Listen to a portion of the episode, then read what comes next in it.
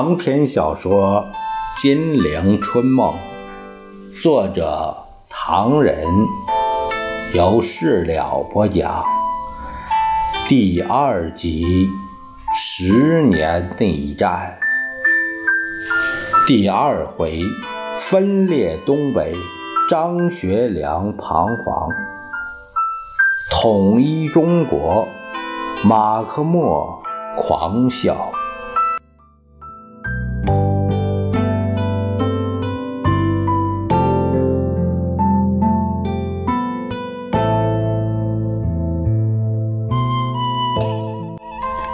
咱们话分两头，却说美国与日本争夺东北，在十七年下半年间到达了不能再尖锐的程度。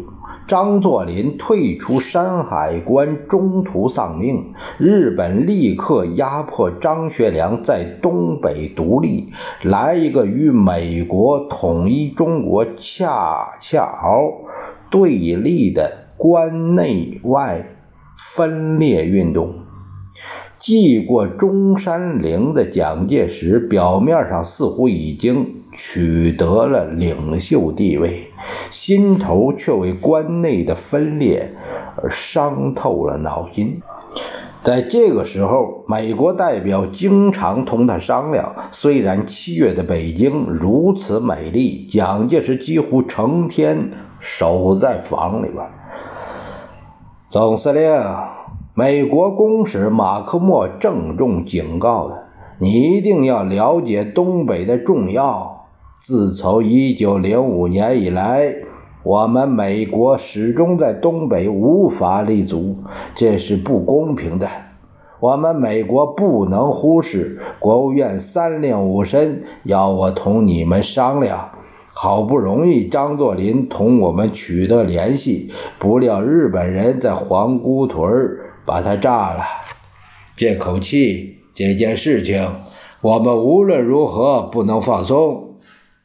蒋介石还没表示意见，马克莫已经急不可待。这次张学良要在东北办理丧事，你派谁去啊？我想派吴铁城或者派方本人。蒋介石连忙答复，同马克沱研究了这两个人的情形，结果派方本人出关劝导张学良去。日本方面也不怠慢，派出林权祝介参加张作霖。葬仪前往了东北，这情形使年轻的张少帅感到彷徨。少帅代表蒋介石的方本人，他进言说：“东北是中国的东北，不能叫日本人染指啊！如果日本人拿到手。”他可以利用东北资源攻打关内，到那时候对少帅就不大好。少帅不如把五色旗降下，换上青天白日旗，表示少帅已经赞成中国统一，愿意听从蒋总司令的指挥。少帅要知道，如今的蒋总司令可不比从前。他受到美国人的全力支持，美国是当今世界唯一的强国。少帅当然明白这。方先生，张学良很不高兴。你刚才说不要把东北交给日本人染指，如今又说美国人支持蒋介石，那东北要给美国人染指啊？不不。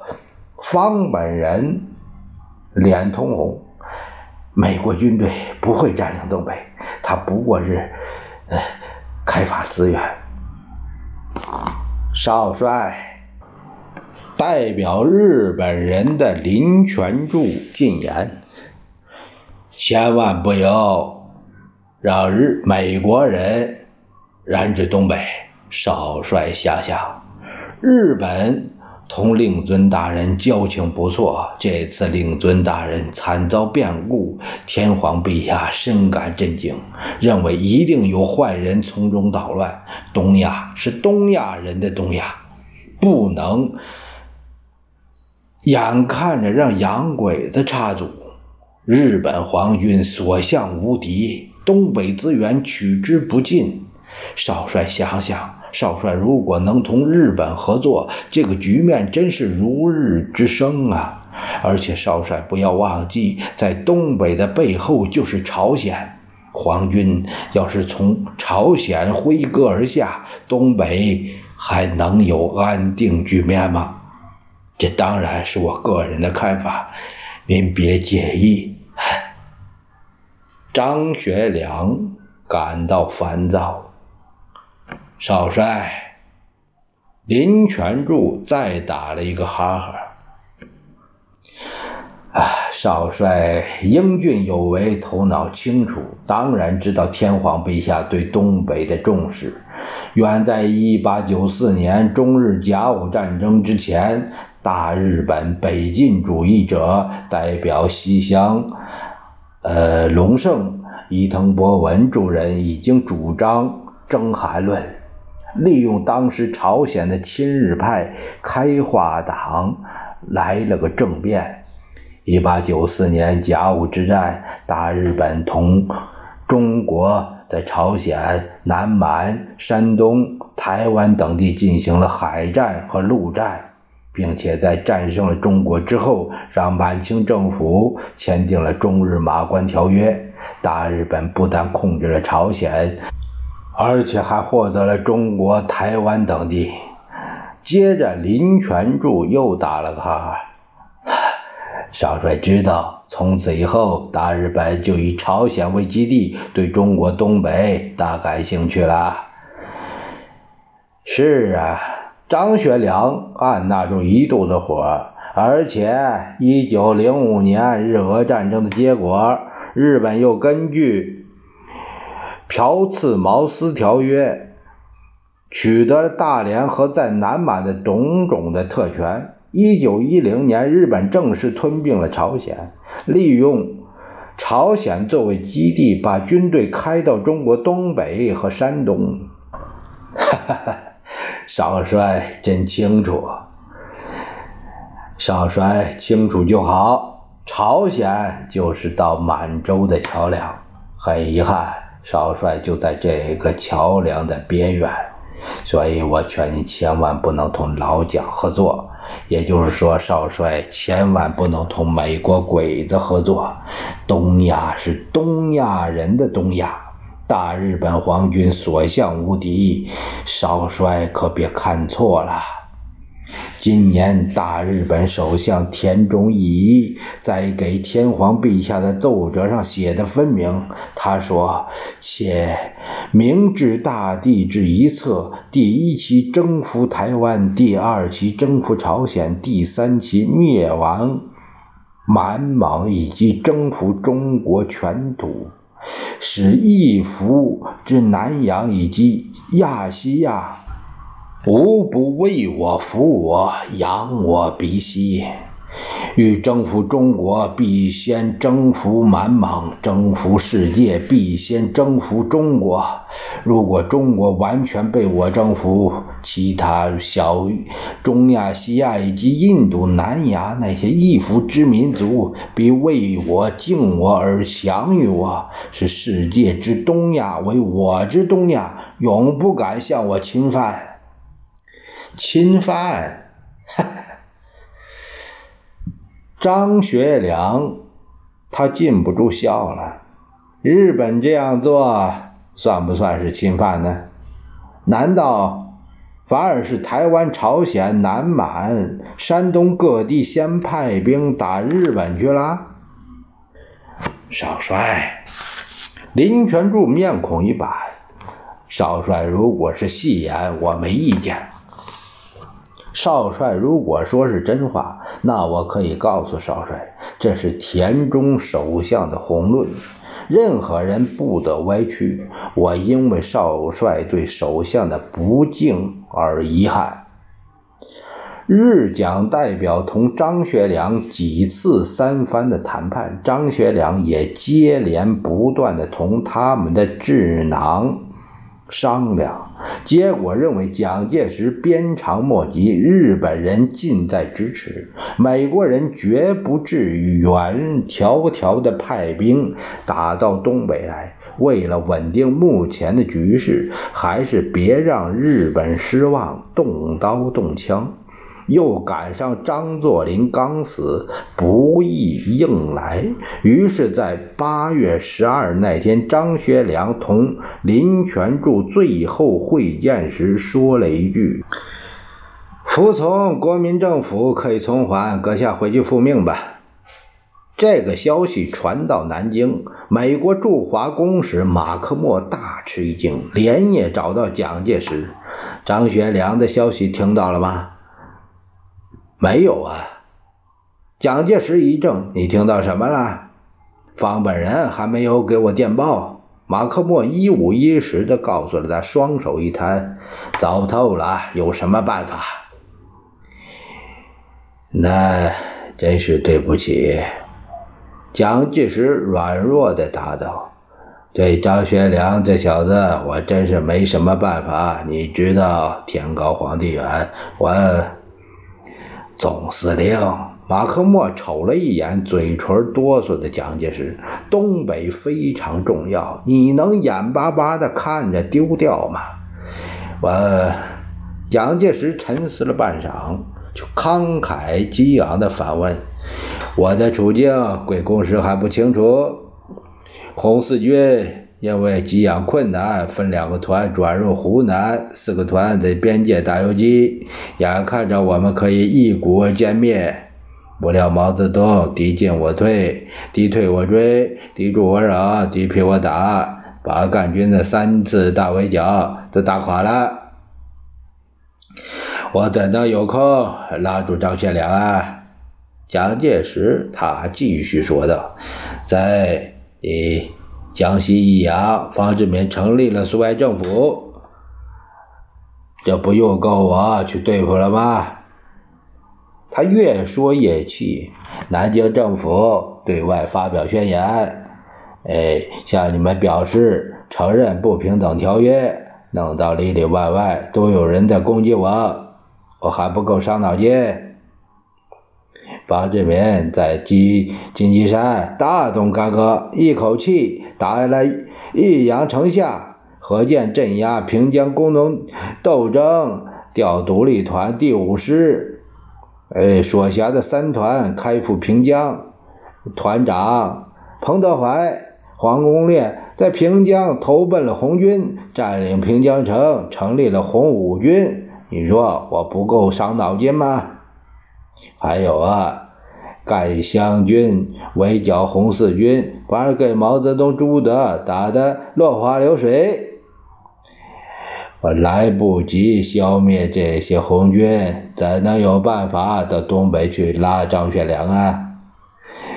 这一点要请贵公使原谅。马克莫透了一口气。啊，这样子的总司令，如果关内红军平定，那就可以照顾东北了。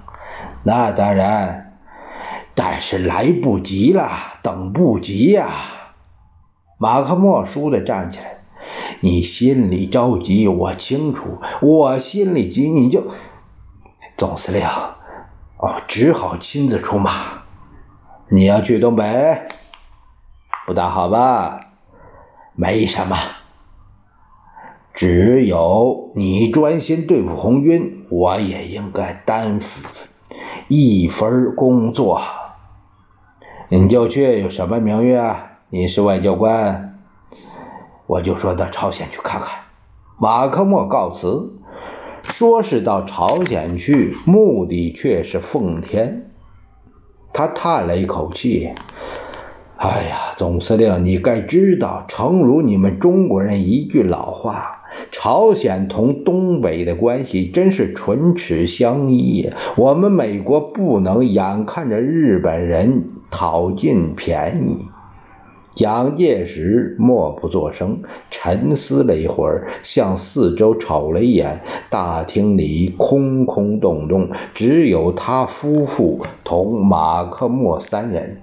于是他低声向宋美龄说道：“你问他，根据我在东京同美国所签订的协议，日本在东北的利益和西元借款这些事，中国是应该承认的。”如果马克莫公使对东北产生兴趣，当然也就是美国对东北发生兴趣，这样做法就不同东京的协议抵触了吗？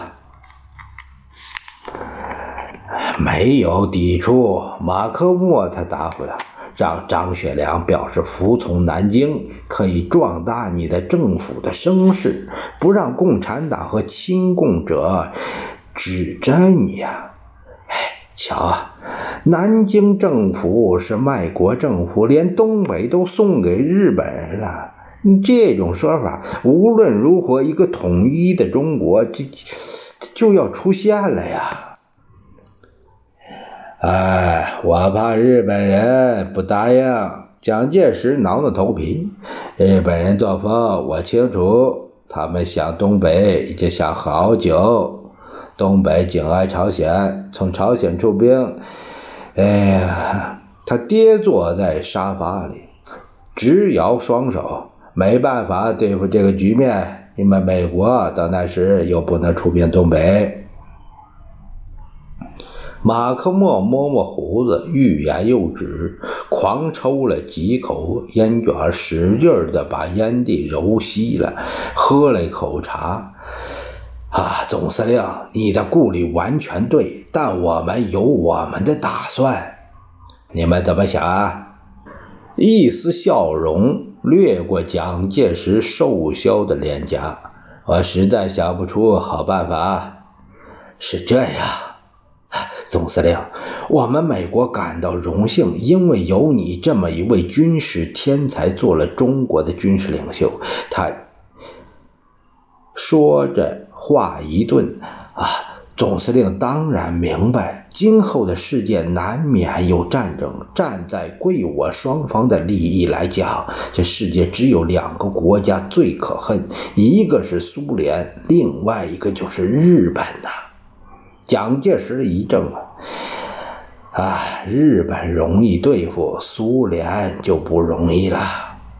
为今之计，我们要想办法增加苏联的困难，使任何国家都与他为敌。这个棋子必须要利用日本。蒋介石咧着嘴，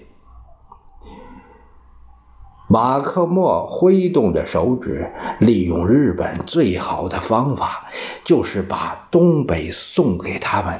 但是不能够马马虎虎的让他们白拿去，得让他花点本钱。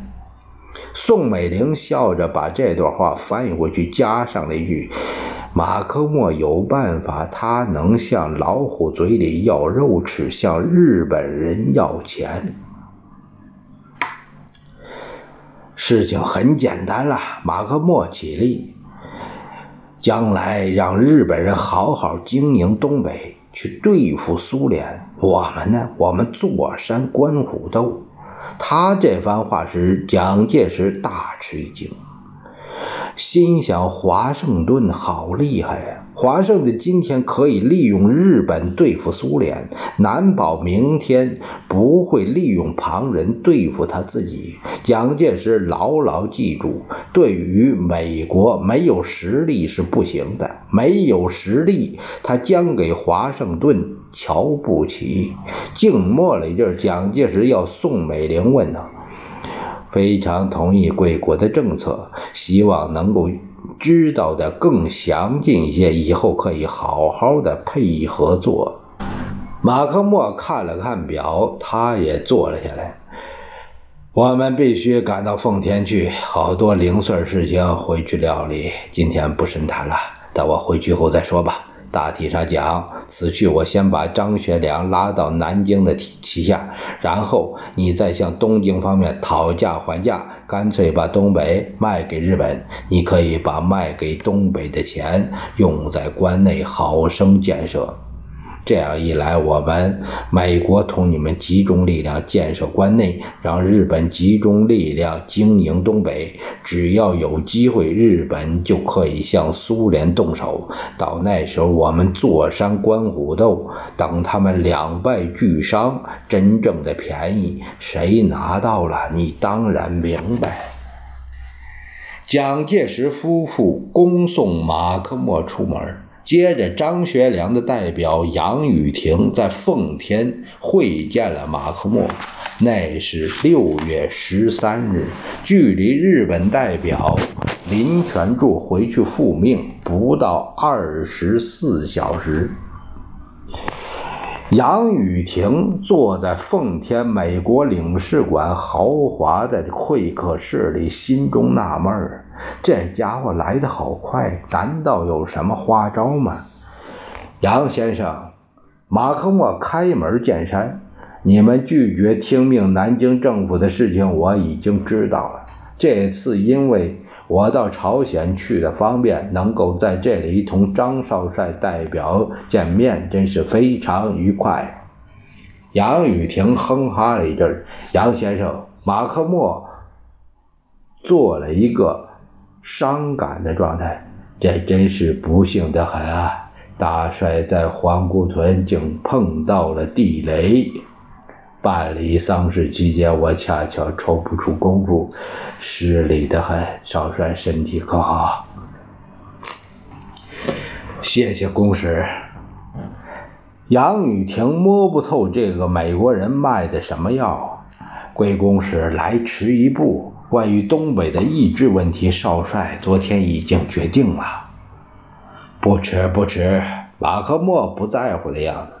这次我到朝鲜去，前后有好几天逗留，让我们多交换一下意见。这个杨雨婷先入为主，我看恐怕很困难。东北这个问题，贵公使大概也清楚，一过鸭绿江就是朝鲜的地界。朝鲜目前情形如何？贵公使不久要去，当然会比我知道的更清楚。不过有一点。魏公时不去也知道，中国、日本在那边，朝鲜的安全与东北的安全是不可分的。中国有句老话：“唇亡齿寒呐，互破则唐危。”日本人占领朝鲜，你却想使东北服从南京，把。这个南京政府又无法顾到东北，少帅不是跟自己过不去吗？马克莫他倾听着，呃，不过杨雨婷他笑着说：“贵公是当然明白，少帅这样决定，并不是存心同华盛顿，呃，或者是南京那个敌视态度，实在没办法。”只要朝鲜在日本人手里，东北便很难说了，还得请贵公使多多谅解。好说好说，马克莫岔开了话题，我一两天内就要到鸭绿江那边的朝鲜去，呃，等回到奉天，我们再谈谈怎么样啊？欢迎欢迎。杨雨婷叫抢着话说。少帅也讲过，有机会他希望当面请教。岂敢岂敢！两人客气了一番，杨雨婷也就告辞。一星期后，杨雨婷接到马克莫的通知，他回来了，希望再谈。对于朝鲜的情形，马克莫含糊其辞。谈话内容仍然集中在东北的意志问题上。马克莫精神抖擞，告诉杨雨婷：“这次我们的见面大概可以有一个比较满意的结果了。杨先生说过，说少帅之所以拒绝听从南京，无非是为了不跟自己找麻烦，这是实在的情形。朝鲜与东北太密切，日本人得了朝鲜，难保他不再插足东北，而且这个局面一定要来的。贵公使清楚就好。杨雨婷笑了笑，问题就在这里啊！马克莫站起来。他指着杨雨婷，笑着说道：“可是这顾虑并不是明天就会到来，也不是明年就会到来。根据日本军事准备的速度来看，恐怕多则五载，少则三年呢。东北在这期间还可以喘口气。”接着，马克莫把美日势力在中国的分配情形同杨雨婷进行了密谈。不到三天，杨雨婷的态度完全变了。终于，张学良派出邢世廉为代表，在同月二十五日那天到达上海，找到蒋介石。东北三省服从国民政府已不成问题。蒋介石立刻给张学良一个电报，表示加冕。张学良改其意志的通电，终于在十二月二十九日发了出来。东北开始悬挂青天白日旗，在表面上看来，中国已经。统一了，江南在朔风中，蒋介石官邸里温暖如春。一个盛大的宴会正在进行，庆贺马克莫东北之行的巨大收获。蒋介石夫妇、孔宋夫妇频频举杯，马克莫乐不可支。带着三分的酒意，狂笑着，笑声几乎震动了屋瓦。他边笑边说道：“好啊，中国统一了，不要担心东北问题，我们全力经营关内。不要担心红军坚守井冈山，朱毛会合在江西宁冈。”他拍拍胸脯：“有美国在。”这些少得可怜的红军有什么可怕的？接着，只听见椅子一阵挪动，他们又在碰起杯来。这正是大好河山朝外送，将军的确很威风。